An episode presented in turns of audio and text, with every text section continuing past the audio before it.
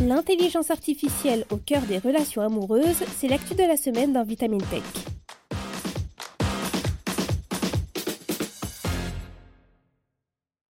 L'intelligence artificielle s'immisce décidément partout, jusqu'à dans nos vies romantiques. Le marché de la rencontre bat actuellement de l'aile avec des utilisateurs de plus en plus frustrés par le manque de profondeur d'applications comme Tinder ou comme Append. Mais grâce à des chatbots toujours plus perfectionnés, les concepteurs de ces services comptent bien maintenir leurs notes au plus haut et offrir à leurs clients des rencontres de qualité, que ce soit avec des partenaires réels ou virtuels.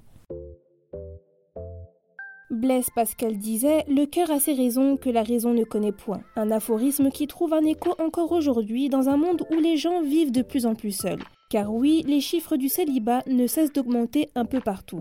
Rien qu'en France, nous compterions actuellement au moins 18 millions de célibataires selon les derniers chiffres de l'INSEE. Si le célibat est un choix de vie pour certains et serait même, d'après plusieurs études scientifiques, bon pour notre santé mentale, pour d'autres, cette situation n'aurait rien de plaisant, au contraire. À l'ère où les sites de rencontres sont censés nous aider à établir un lien avec les autres, certaines personnes n'arrivent cependant pas à entrer dans une relation amoureuse. Selon une enquête du Pew Research, près de la moitié des utilisateurs de ces applications déclarent y avoir eu une expérience négative du fait du manque de communication, d'originalité dans les discussions ou des swipings incessants. Les concepteurs de ces applications affirment d'ailleurs que les gens considèrent le fait d'entamer et de maintenir une conversation comme la partie la plus difficile du processus. Un échec pour les plateformes spécialisées dans le marché de l'amour qui ont décidé de remédier à ce problème depuis plusieurs années en intégrant l'intelligence artificielle dans leurs produits. Ces derniers offrent alors une approche totalement nouvelle des rencontres virtuelles en infiltrant dorénavant l'IA dans l'espace des applications de rencontres en tant que conseiller, formateur, rédacteur fantôme ou entremetteur. Certaines applications l'utilisent même pour alimenter des tests de personnalité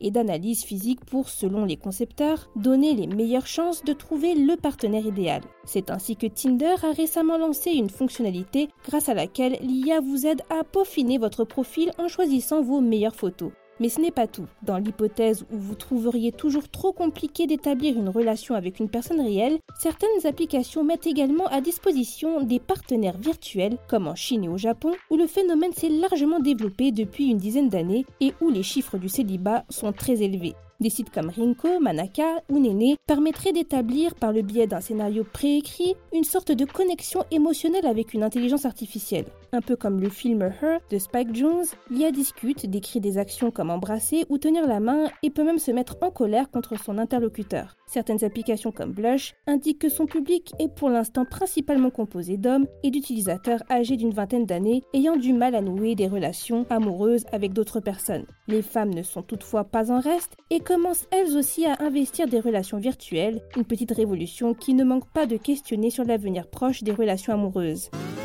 Cause what,